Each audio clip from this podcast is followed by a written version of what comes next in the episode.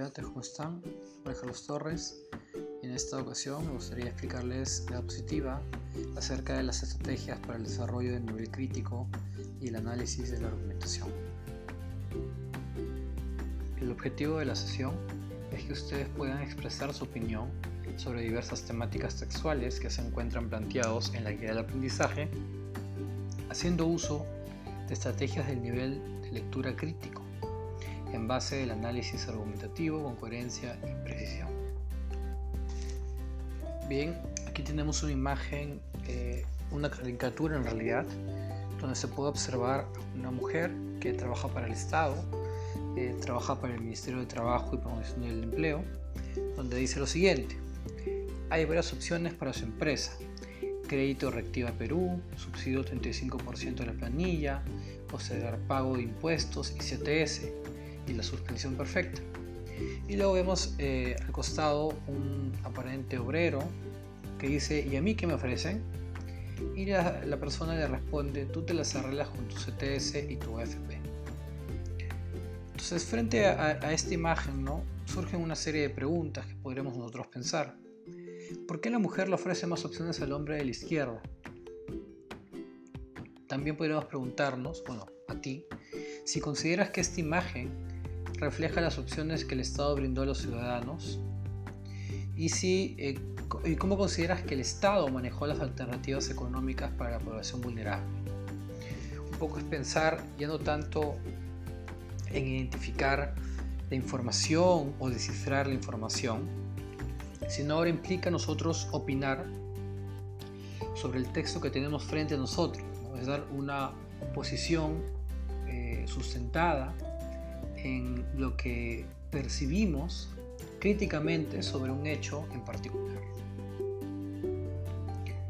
Entonces, el nivel crítico busca que ustedes desarrollen o formulen juicios propios y evidentemente esto implica considerar respuestas subjetivas y sobre todo de interpretación personal, porque son posiciones que uno, toma, que uno toma frente a un tema y que esas decisiones están encapsuladas o presentes posiciones muy personales o subjetivas, que por supuesto eso no quiere decir que cualquier, opinión importa, evidentemente hay que construir esta opinión o esta subjetividad bajo cierta solidez, eh, cierta lógica, Y el nivel crítico busca eso, busca que nosotros opinemos sobre determinados objetos o situaciones mediante una formulación, de juicios propios, una construcción de lo que pensamos. Entonces, algunas preguntas para activar el nivel de comprensión crítica podría ser, ¿qué quiere decir el autor con la siguiente expresión? ¿Cuáles son tus argumentos a favor o en contra de lo que dice el autor? ¿Cuál es el propósito del autor? ¿Estás de acuerdo con el punto de vista del autor? ¿Cómo lo calificarías? ¿Cómo debería ser ¿qué habrías hecho tú? Estas preguntas buscan en nosotros poder opinar sobre lo leído, establecer una opinión particular. Es decir, eh, no, como dije antes, no es simplemente identificar la información ni desentrañarla, sino es opinar sobre la información que se nos está presentando. Básicamente esa es la comprensión crítica tenemos un tema, ¿no? Hay una opinión que dice los estudiantes no deben verse obligados a utilizar uniformes, forzarlos a que se vistan todos igual es hacer de lado sus características propias, sus estilos y gustos particulares para convertirlos en una masa indiferenciada. ¿Tú estás de acuerdo con el punto de vista del autor? ¿Cómo debería ser? ¿Qué opinión te merece? Entonces, según Solé, para desarrollar el proceso de lectura crítica es necesario, primero, descifrar el texto. Hay que buscar el significado de palabras desconocidas. Luego también debemos contextualizarlas, es decir, identificar al autor, su ideología y las circunstancias referidas al texto.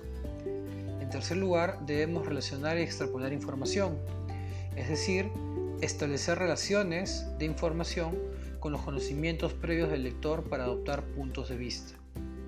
Y en cuarto lugar debemos valorar el texto, tener en cuenta por ejemplo la confiabilidad de las fuentes o la calidad de los argumentos y las emociones que el texto transmite para determinar si es bueno o malo, si es falso o verdadero o si es justo o injusto lo que se está exigiendo allí.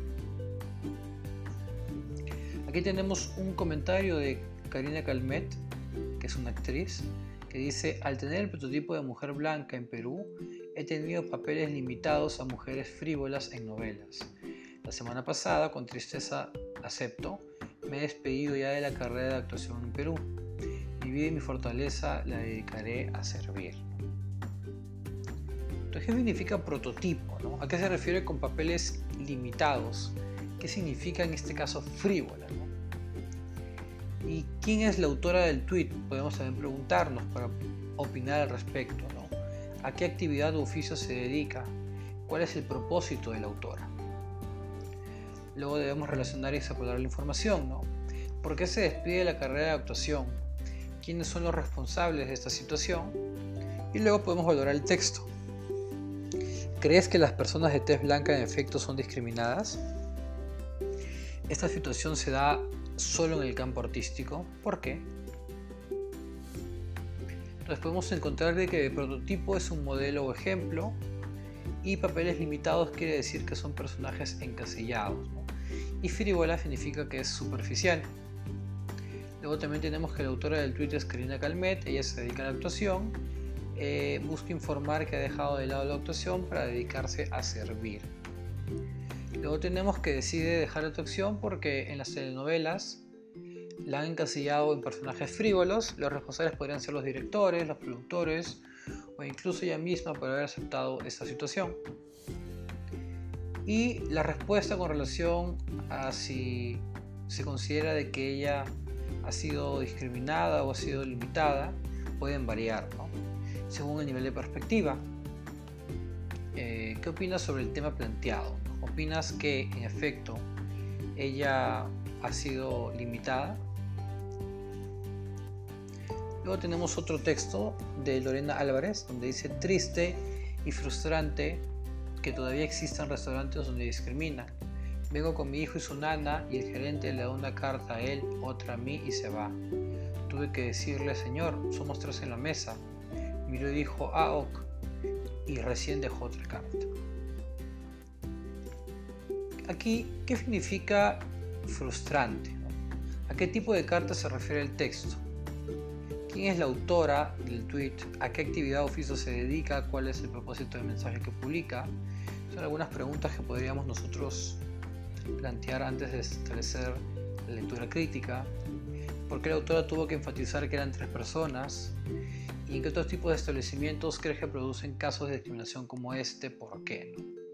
Es un poco lo que uno podría preguntarse para desarrollar un nivel crítico a partir de este tweet que hemos leído de Lorena Álvarez. Finalmente tenemos ese texto, ¿no? De acuerdo con una encuesta del comercio Ipsos realizada en nuestra capital entre el 12 y 14 de septiembre del 2018, el 55% considera negativa esta inmigración, mientras que el 37% indica que le parece positiva. La estadística de desaprobación llega hasta el 62% de los niveles socioeconómicos NSE más bajos, T y E.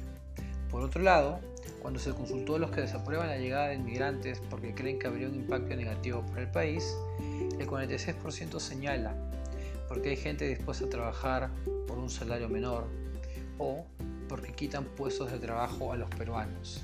En el NSEE, el 60% brinda estas respuestas.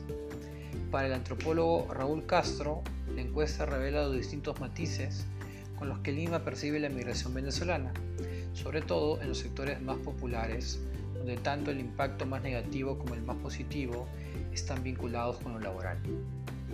Es limeño que ve al migrante venezolano como vano de obra barata, por lo que saluda su llegada, y el que lo ve como una competencia, agregó.